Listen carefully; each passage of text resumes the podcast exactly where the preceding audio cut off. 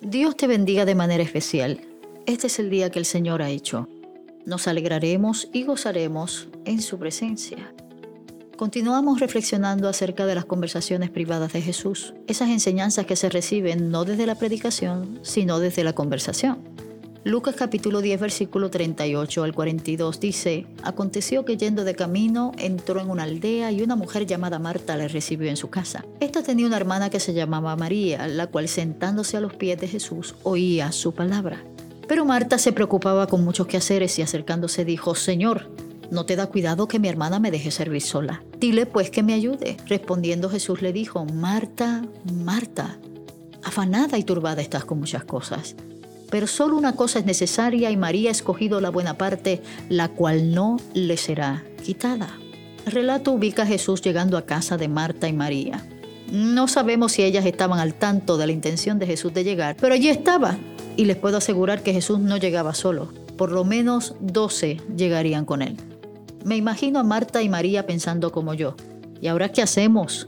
¿Cómo atenderemos a tanta gente sin descuidar al Maestro? Cada una de ellas va a expresarle a Jesús un acto de servicio desde su interpretación de lo que significa ese encuentro. Marta lo hace desde la hospitalidad y el trabajo, María desde la atención y el discipulado.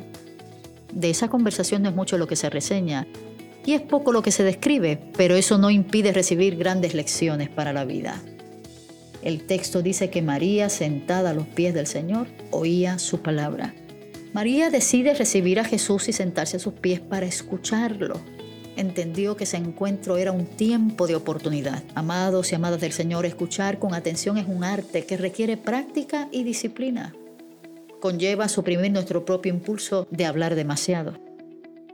Alguien dijo que el ser humano tiene dos oídos y una boca, como si la misma naturaleza nos estuviera diciendo, oye mucho, escucha más y habla poco, habla menos. El problema es que someternos a eso nos cuesta mucho trabajo. Me hace recordar el, principio que está en Deuteronomio capítulo 6, versículo 1 al 9 acerca de lo que es el Shema. ¿Se acuerdan?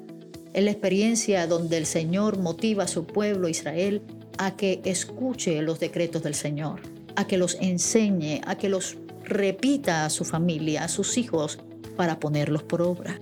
Shema en hebreo significa escucha, pero no solamente es oír, Shema significa escuchar, prestar atención y responder con acción a lo que se ha escuchado.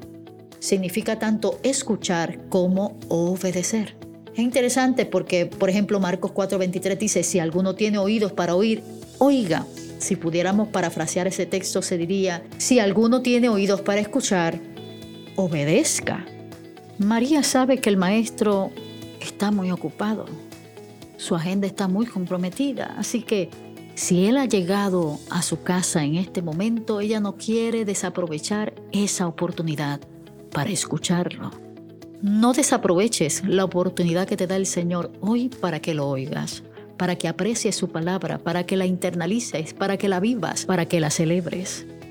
Dios siempre está hablando, mi amado y mi amada del Señor. Somos nosotros los que no estamos escuchando. Alguien dijo también que no hay peor sordo que aquel que no quiere escuchar. Qué maravillosa expresión bíblica el Señor nos ha regalado el día de hoy.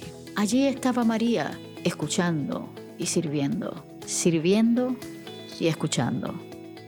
Que el Señor nos ayude a entender.